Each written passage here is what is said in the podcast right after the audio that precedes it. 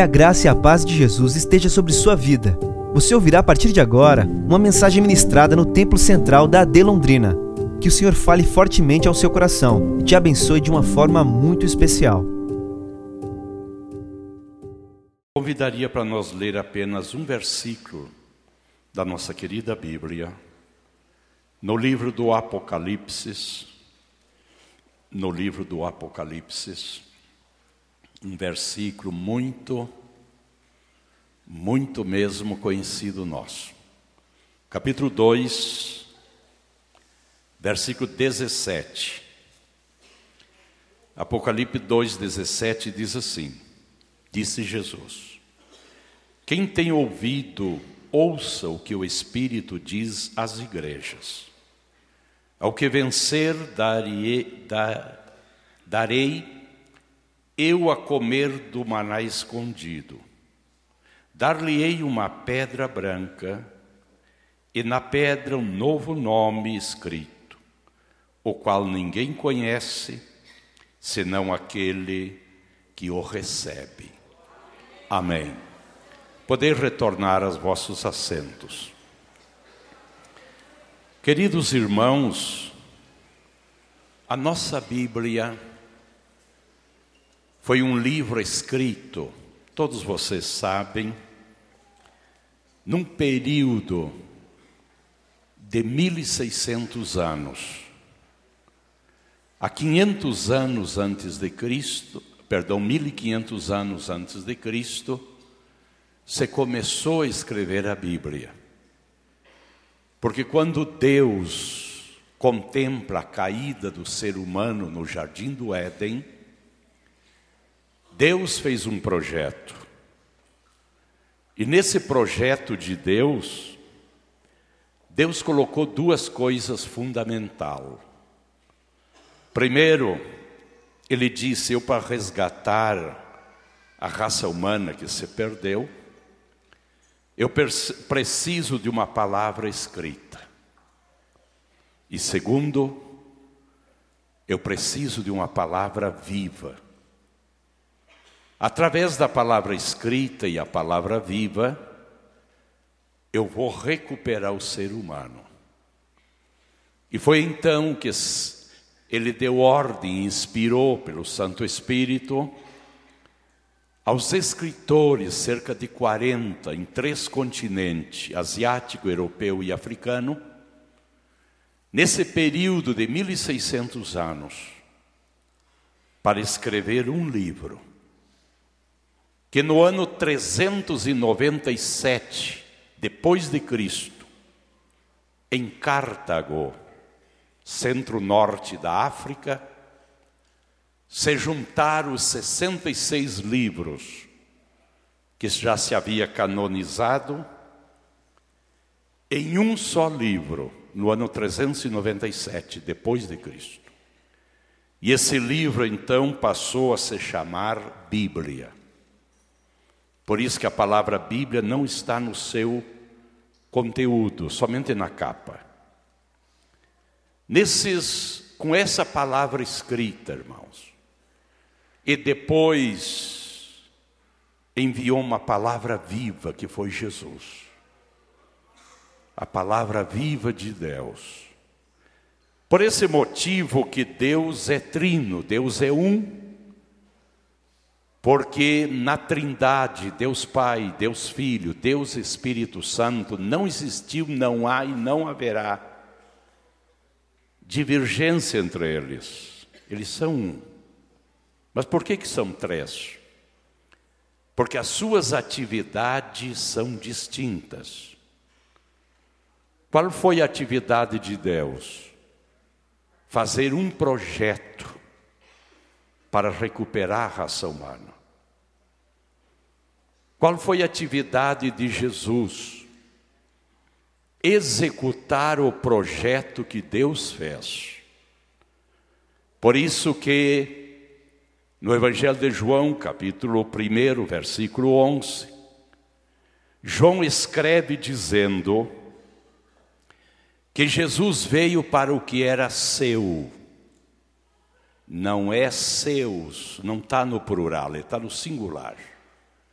Jesus veio para o que era seu, a sua missão, a sua obra, de morrer na cruz vir executar um projeto que Deus tinha feito.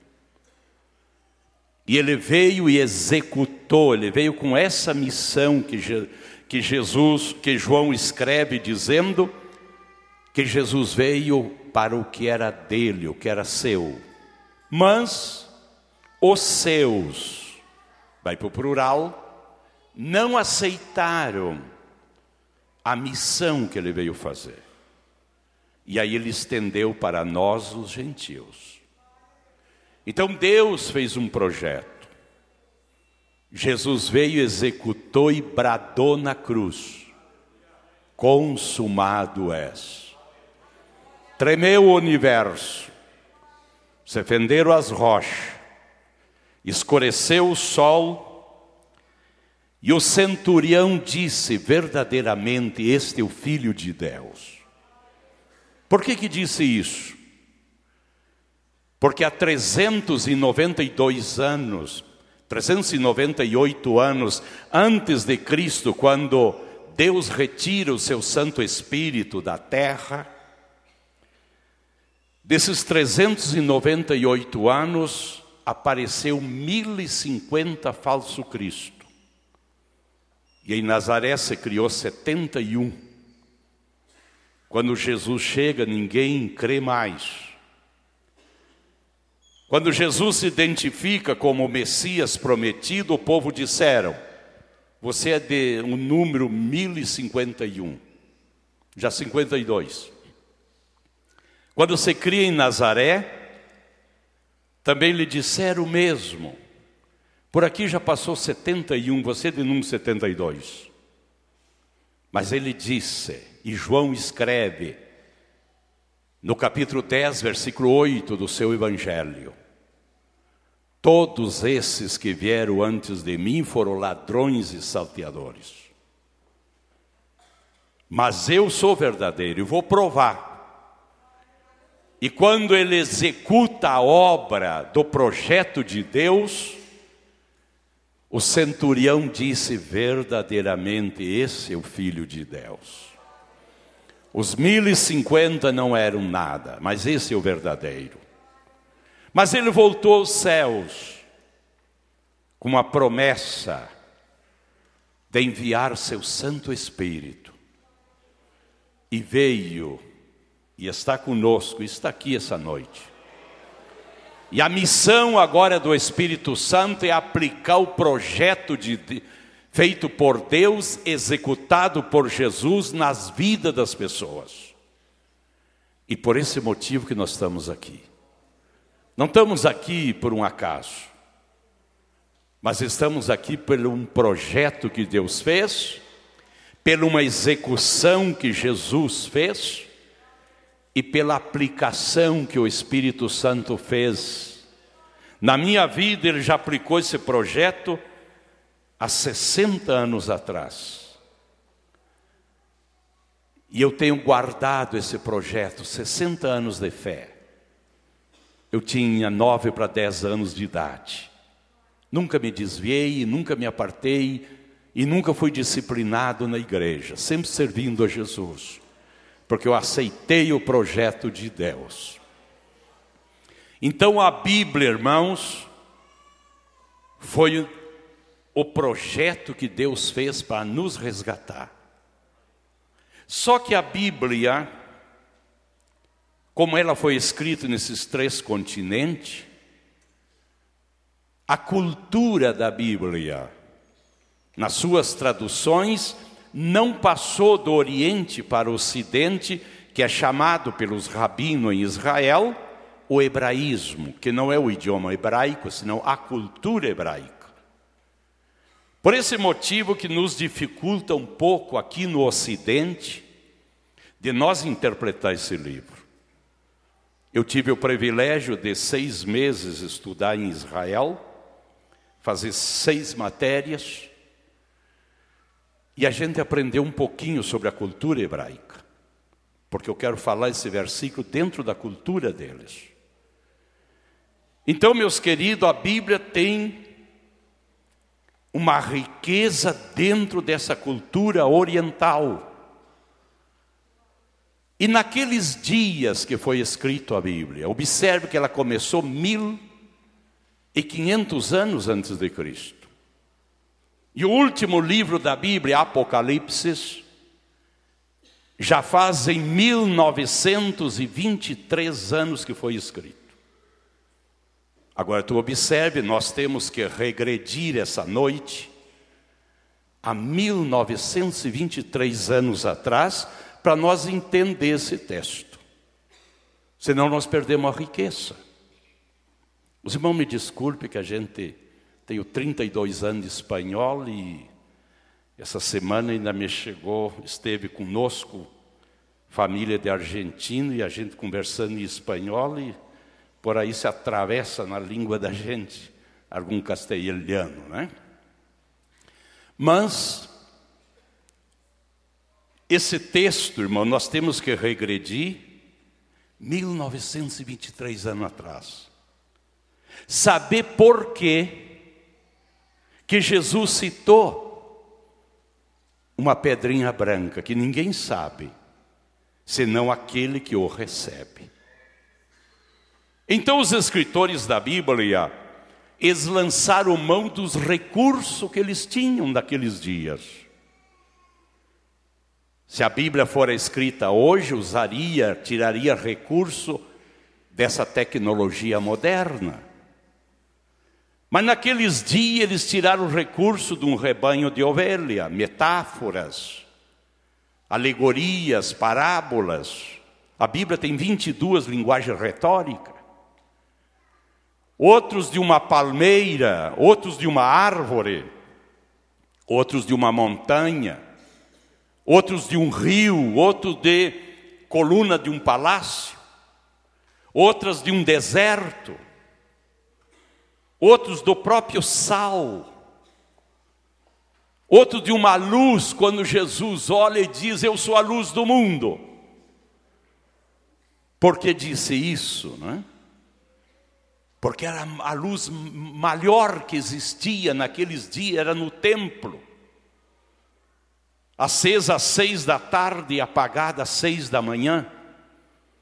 Era uma luz poderosa que tinha que iluminar as seis hectares que pertencia ao templo e alcançar essa luz 1080 metros. Era a maior luz que existia no mundo. Mas Jesus, vendo eles considerar maior luz, ele disse: Essa luz aí é muito pobre. Porque essa luz ilumina seis hectares e até 1080 metros. Mas eu sou a luz do mundo. Alcançou até Londrina e mais lá um pouco, né? Então havia um porquê que ele usou essa metáfora.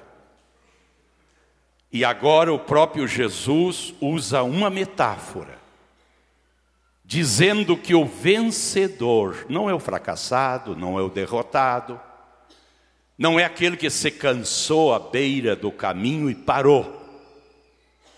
Mas Jesus está dizendo ao vencedor: eu vou dar para esse uma pedrinha branca. E nessa pedra é escrito um nome que só ele sabe. Agora, por que que Jesus usou essa pedrinha branca? Ele usou essa metáfora porque naqueles dias, irmãos, se usavam a pedrinha branca em sete oportunidades. E Jesus, vendo que em sete oportunidades se dava essa pedrinha branca, Jesus tomou metaforicamente e trouxe para nós. Eu quero fazer o mais rápido possível, é um assunto um pouco longo, mas eu vou tratar de fazer o mais rápido. A primeira oportunidade, irmão, que se dava, se entregavam a pedrinha branca, era para quando um escravo recebia a sua liberdade. Se nós observar no Antigo Testamento e até o capítulo 15 de Atos dos Apóstolos. Ou seja, do capítulo 15 do Ato dos Apóstolos para trás, quando a palavra fala anciões, está falando dos anciões de Israel. A partir do capítulo 15 de Atos, está falando dos anciões da igreja. Quem eram os anciões de Israel? Eram homens de uma elite, exemplo de vida, de cada povoado, de cada cidade. Era escolhido de entre a sociedade essa elite de homens maduros, prudentes, sábios, e eles eram chamados de anciões. E eles ficavam do lado de fora do muro, ao lado da porta de cada cidade. Ali estavam os anciões. Tinha um problema matrimonial, eles iam tratar com os anciões. Tinha um problema de vizinhos, eles iam tratar com os anciões. Não se pagava uma conta, alguém não podia pagar uma conta, levava o devedor para os anciões. E esses anciões julgavam o caso desse devedor. E eles condenavam a ser um escravo. Eu me lembro, nós temos 18 missionários no Paquistão, a nossa igreja em Passundo. Eu já mandei, agora a gente está jubilado, mas quando eu era o presidente, duas vezes mandei o pastor da nossa missão ao Paquistão. E as duas, duas vezes que ele foi, ele levou certas importâncias em dinheiro para pagar a dívida de irmãos que se converteram e eram escravos. Porque tinham uma dívida, não podiam pagar, ficavam escravos. Então nós pagamos e colocamos livre a, a muitos no Paquistão. Nós já estamos com mais de 500 membros no Paquistão, um país difícil. Assim era naqueles dias. Uma pessoa não podia pagar a conta, se tomava escravo. Vocês se lembram da mulher do profeta? que ia levar, iam levar escravo ela e os filhos, porque tinha uma dívida. Essa pessoa condenada a ser um escravo, se preenchia os requisitos dessa, da, dos anciões com a biografia da pessoa. Se ele era um carpinteiro, um marceneiro, um pedreiro, um serralheiro, se fazia uma ata com as qualidades dele e no mural do lado de fora do portões onde estavam os anciões, ali se exibia essa ata. E esse mural ficava cheio de atas. Porque senão esse escravo só ficava livre no ano do jubileu, e era de 50 em 50 anos. Aí ele ficava livre não devia mais. Mas todos condenados iam para o mural. E agora vinham as pessoas que necessitavam escravos. Eles viam, eu preciso um carpinteiro. Ele olhava a lista dos carpinteiros, a qualidade de cada um. Esse aqui me serve. Quanto vale? Vale a dívida dele. E quanto é a dívida? É tanto. Você chamava o credor, ele pagava e levava como escravo. E o apóstolo São Paulo, irmãos, em Colossenses capítulo 2, versículo 14, nos diz que todos nós estávamos lá no mural como escravos. Que coisa terrível. Eu não sei, tem uns cabeçudo por aí, desculpa a expressão espanhola, que se desviam de qualquer bobagem. Abandona a igreja, abandona tudo. Depois que diz o apóstolo São Paulo que Jesus foi lá nesse mural, metaforicamente, e pegou a ata contrária a nós. A ata que nos dizia que nós éramos um escravo, e rasgou essa ata. E agora o apóstolo São Pedro diz: Nós fomos comprados. Não com ouro nem prata, mas com preço muito alto. Ele nos comprou, ele foi lá e disse: Esse aqui, esse aqui, e rasgou essa ata e nos fez livres. Agora, essa pessoa que era comprado e rasgado essa ata, ele recebia uma pedrinha branca. E ele tinha que cuidar dessa pedrinha. Porque por ali ele encontrava com alguém e dizia: Mas tu não é um escravo? Eu era, mas eu tenho minha pedrinha, alguém me comprou, alguém me pagou a minha dívida, alguém rasgou a minha ata, e eu estou livre. É lindo ser salvo ou não? Cuide da tua pedrinha branca, não perca ela. Não troque ela. Um dia nós vamos chegar, termina nossos dias aqui. Teremos que chegar lá, e eu tenho que chegar lá com a minha pedrinha branca. Eu era um escravo, eu estava condenado, mas o Senhor Jesus pagou-me, rasgou a minha ata. Ame a tua pedrinha, não deixa tirada por aí. Mas havia um segundo momento que se recebia também uma pedrinha branca. E isto era, irmãos, no julgamento de um jurado de uma pessoa que tinha cometido um delito.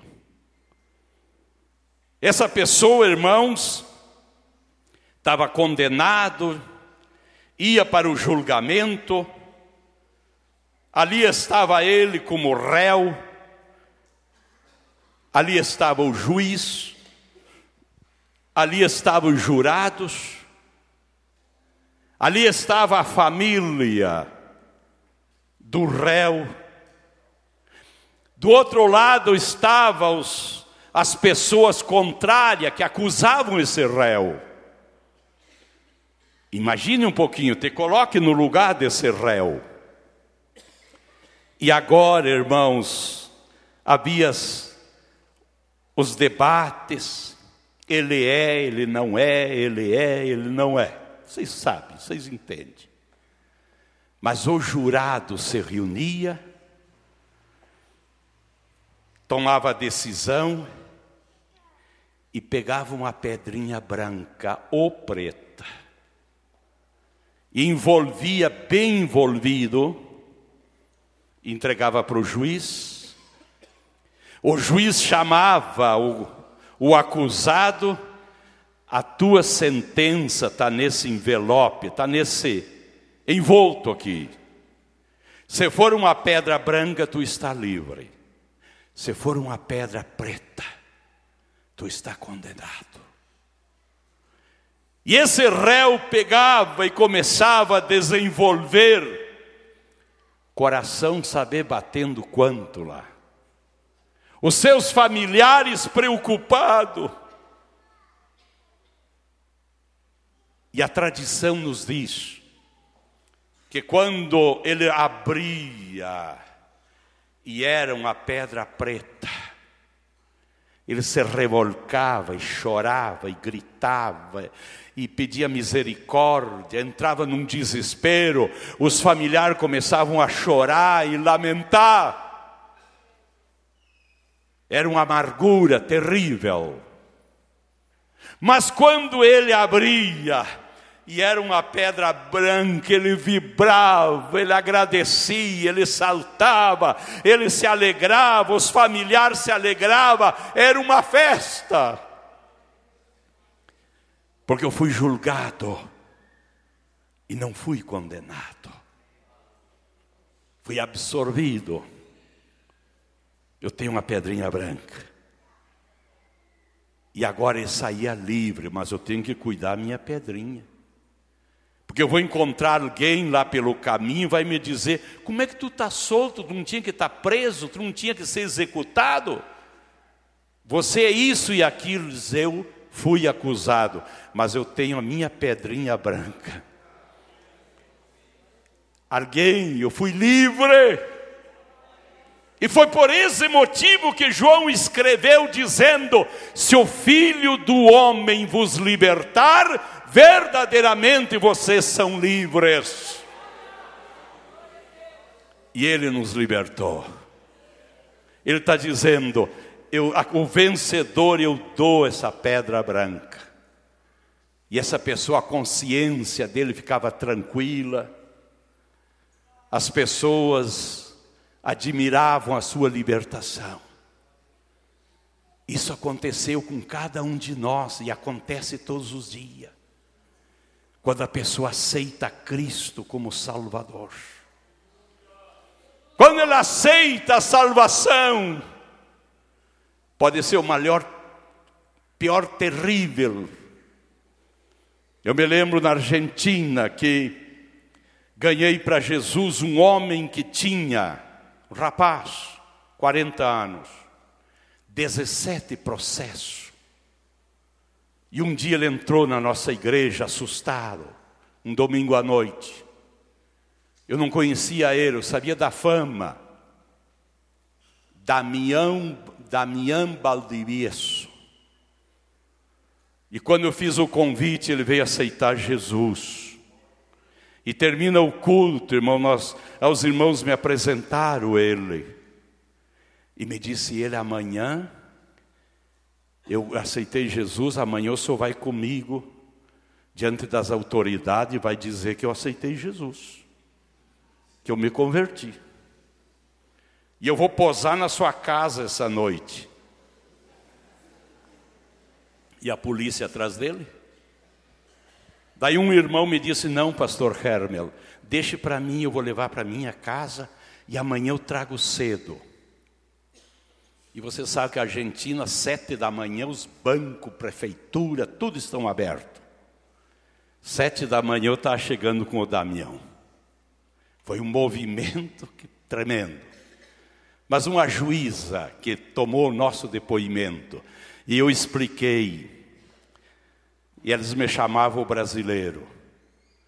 E ela, depois que me ouviu, os pastor brasileiro, eu acredito no Senhor. Porque eu sei das notícias de tantas vidas transformadas, regeneradas, que era um problema para a nossa sociedade, e depois que entrou na sua igreja, essa gente mudou mas eu tenho que prender ele uns dias. E antes de um mês, eles me chamaram e me entregaram ele. Ele vai posar na cadeia e de dia o senhor vai cuidar dele. Aí eu grudei ele nas construções dos templos, batizei ele. Dali um tempo, passou mais uns meses, já ficou livre para ficar na sua casa e aparecer cada tanto. Eu ia sempre com ele. Jesus batizou no Espírito Santo. Foi diácono, foi presbítero, foi evangelista e hoje é um pastor. E ele disse, pastor Hermel, eu tenho um desejo de ensinar a Bíblia. O que, que eu tenho que fazer? Comer a Bíblia tem que comer a Bíblia, né? E ele comeu a Bíblia. E hoje é o mestre da Bíblia, irmão, procurado dentro da Argentina. E as pessoas diziam, porque chamavam ele a ovelha negra. Mas eu não sou mais ovelha negra. Eu aceitei Jesus e recebi minha pedrinha branca. Se o filho vos libertar, verdadeiramente sereis livres. Mas tinha uma terceira oportunidade que se recebia pedra branca. E essa terceira oportunidade era quando uma pessoa demonstrava um exemplo de vida. Essa pessoa mostrava que era uma pessoa do bem. Então, essa pessoa que tinha uma vida exemplar diante da sociedade, ele, ele era chamado e recebia uma pedrinha branca. Com essa pedrinha branca, ele tinha acesso nas festas da cidade, ele tinha acesso aos lugares públicos, dentro da sociedade, nos, se fosse hoje lá num clube, porque pessoa que não tivesse a pedrinha não entrava nessas festas, era pessoa do mal. Mas as pessoas do bem recebiam a pedrinha e quando chegavam na recepção, tinha que mostrar que ele tinha a pedrinha diante da sociedade. Por isso que eram sete tipos de pedrinha que se podia receber. Então essa pessoa tinha acesso a esta festa. E Jesus fez isso conosco. Nos deu uma pedrinha branca e vai ter uma festinha que vai durar sete anos só que a Bíblia chama as boldas do cordeiro. Põe a festinha ali, não? E todos nós desejamos um dia estar ali. Antes dessa festinha tem um tribunal onde seremos coroados. E coroados entraremos para as boldas do Cordeiro, mas lá só entra quem tem essa festinha, quer dizer, foi pessoa do bem, cuidou a sua vida, deu um bom exemplo diante do mundo que nós vivemos. Mas havia uma quarta oportunidade que se recebia, uma pedrinha branca eram os atletas vencedores. Por isso que Jesus disse: o que vencer.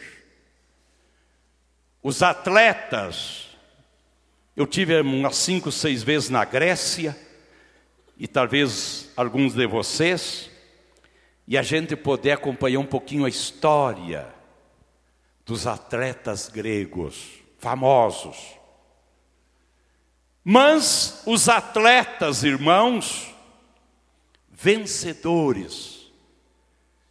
Eles, o governo chamava eles e dizia para eles: Olha, você é um vencedor, você leva o nome do nosso país a outros países, você leva o nosso nome.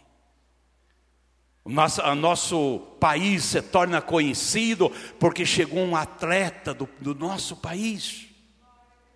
Eu me lembro a primeira vez que eu estava em Alemanha, na cidade de Bonn. Eu estava estudando em Amsterdã. E fomos entre quatro: um jamaicano falava inglês, um colombiano falava francês, um argentino espanhol e eu. E sentamos num restaurante aquela noite. E veio o alemão, o garçom, nos falou em alemão, o jamaicano falou em. pediu comida lá em inglês. Deutsch, Deutsch, Deutsch. Aí o colombiano em francês, Deutsch, Deutsch, Deutsch. O argentino em espanhol, Deutsch, Deutsch, Deutsch. Restou para mim. Quando eu falei em português, Brasil, Brasil. Pelé, Pelé. Já tivemos comida para comer, viu? Por que isso? Porque os atletas vencedores, irmão, levam o nome do país a outros. Aleluia. Não quero usar a minha pessoa, mas eu tomei como um exemplo em Passundo já recebi, fui diplomado duas vezes com reconhecimento de honra, porque vocês sabem que por misericórdia de Deus já preguei em 40 países. E quando a gente chega lá, está lá os cartazes. Brasil, brasileiro. Passo Fundo, minha cidade. E o prefeito com a Câmara de Vereadores disseram, pastor, o senhor tem levado o nome da nossa cidade por todo o Rio Grande, por todo o Brasil e por tantos países. Então vai ter uma, uma comenda para o senhor, umas placas lindas, viu? Que a gente coloca aos pés de Jesus. Essa pessoa recebia uma pedra branca porque ele era um atleta vencedor. Mas o governo assumia um compromisso de, quando ele deixasse de ser atleta, manter ele até o fim da sua vida. Então, todos os meses ele tinha que ir lá com a pedrinha branca dele receber seu salário. Não podia perder essa pedrinha. O governo dava um cuidado todo especial para esse atleta que recebia essa pedra branca. Que coisa linda. Por isso que o salmista disse: O Senhor é meu pastor. Sim? nada me faltará. Eu fui jovem, cheguei a ser velho e nunca vi, disse o salmista, um justo desamparado,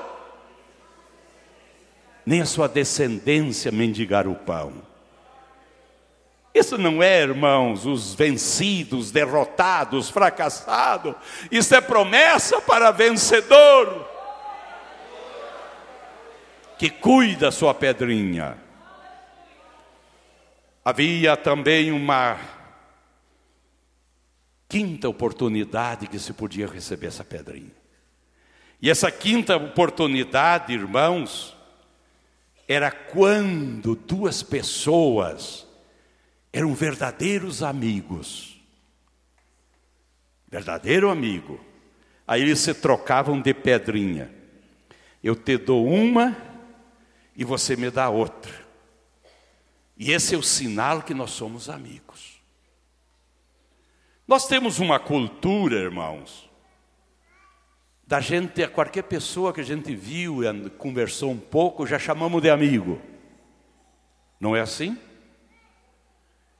Quando eu estava fazendo sete matérias, estudando em Amsterdã, estou te falando do ano 84, 1984, o nosso professor em psicologia ministerial foram cinco meses e pouco de sete matérias. Uma sexta-feira ele disse: esse fim de semana vocês não vão sair pelos países aí. Vocês vão trazer segunda-feira anotado quantos amigos vocês têm. Anote, fim de semana vocês vão, segunda tem que me trazer todo anotadinho. Eu não lembro-me se eu anotei 97 ou 107. Mas teve um que me ganhou, foi para mais de 200. Aí o professor era um americano, um psicólogo, um professor fantástico. Começou a explicar as qualidades de um amigo. E aí dizia ele: vão riscando que não tem essa qualidade. E fomos riscando e a mim me restou só sete. E aí ele nos disse: o que teve mais amigo no mundo foi um grego que teve doze amigos. Mas nós chamamos de amigo qualquer um. Mas quando ele nos mostrou as qualidades que é um amigo para o outro, para poder receber a pedrinha branca, digo, Quantos que por aí vão me riscar o meu nome também, né? Ficou só sete. Jesus fez isso. Ele nos deu uma pedrinha branca e João escreveu dizendo as palavras de Jesus: Eu não vos chamo mais de servo, porque o servo não sabe as coisas do seu senhor, mas eu vos chamo de amigo. Foi por esse motivo que Ele nos deu a pedra branca. Porque Ele é nosso amigo, Ele tem as qualidades de um amigo. Eu me lembro que o nosso professor disse: entre os amigos, ele, ele colocou um que teve problema de rins, estava fazendo hemodiálise, e um amigo dele se apresentou e disse: Eu tenho dois rins bons, vou te dar um rim. Foi compatível, tirou, mandou tirar um dos seus rins e deu para o seu amigo, porque sou amigo. Ah, quanta coisa boa Jesus tem nos dado e nos dá, porque somos amigos. Existe um sexto momento, o relógio que ali está me judiando. Mas havia um sexto momento que se recebia uma pedra branca. Era quando um homem muito rico tinha muita riqueza, tinha seus herdeiros. Mas ele dizia: Mas a minha riqueza é muito. Eu vou doar parte, eu vou fazer alguém, outras pessoas, serem herdeiro da minha riqueza quando eu morrer. Aí ele chamava as pessoas, um aqui, outro lá e dizia: Eu quero que tu participe da minha riqueza, da, da herança que eu vou deixar. Aí ele quebrava a pedrinha e dizia: Eu te dou a metade, e a metade vai ficar comigo. E quando eu morrer, tu venha e traga essa metade da pedrinha que tu vai ter direito na minha herança. Vai somar junto com os demais. Ele tinha que guardar essa pedrinha e tê-la em grande cuidado. Porque amanhã o passado morria essa pessoa. E além dos familiares aparecia essas outras que foi inserido como herdeiro. E aí chegava e dizia: Eu também sou herdeiro, tenho meia pedra aqui. Aí eles iam buscando e procurando até ah, deu bem certinho essa aqui, ó, porque foi quebrada. Ela calçou tal qual ele é um herdeiro. Jesus fez isso conosco. Paulo diz, João escreveu no capítulo 1 do seu evangelho que nós éramos criatura, mas Jesus nos fez filho de Deus. E Paulo diz: se nós somos filhos de Deus, somos herdeiros de Deus e co-herdeiro junto com Jesus. Mas eu tenho que ter minha pedrinha para quando chegar ali, lá está outra.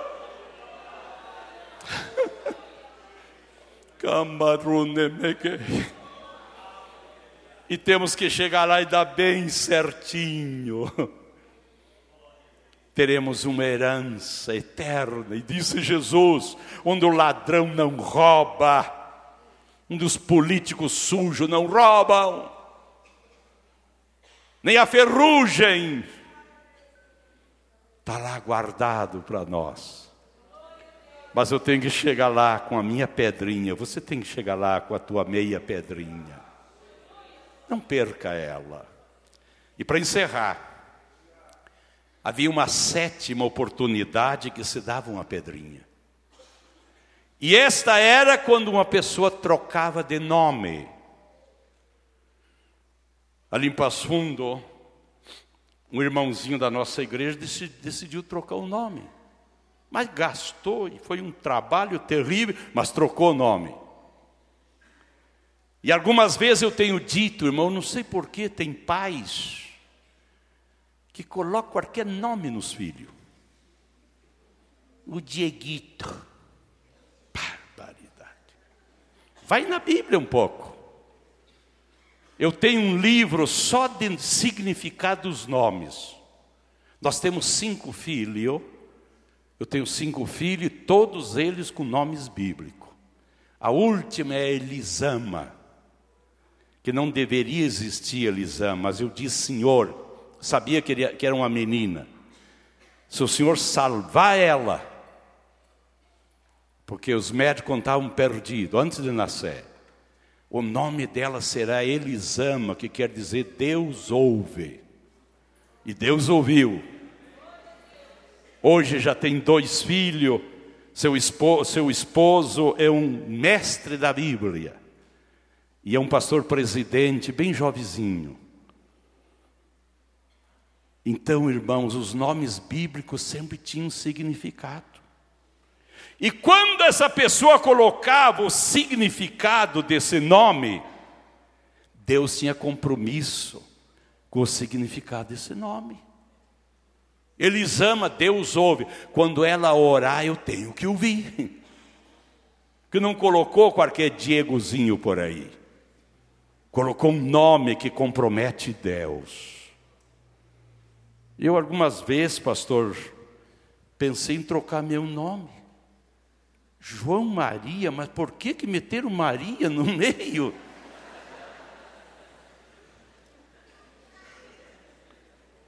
Me dá vontade, agora já meu setentão aqui não dá mais. Vou ter que aguentar até o fim. Então, irmãos, quando uma pessoa trocava de nome, ele recebia uma pedrinha branca com o novo nome que diz ali. E agora, chegava lá, você o, o João Maria? Não, não sou mais o João Maria. Agora meu nome foi trocado, aqui minha pedrinha branca.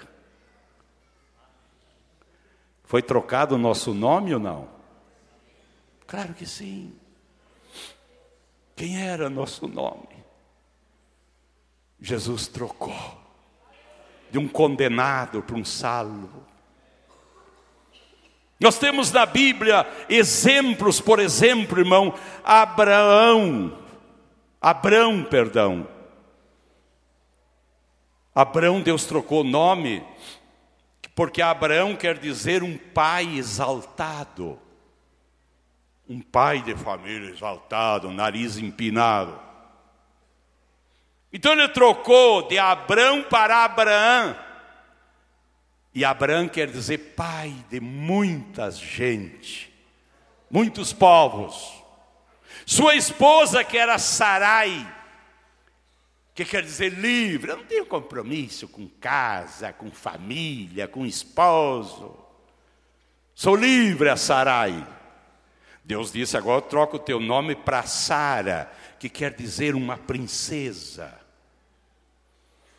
Deu uma pedrinha branca. Podíamos citar Jacó, que quer dizer enganador.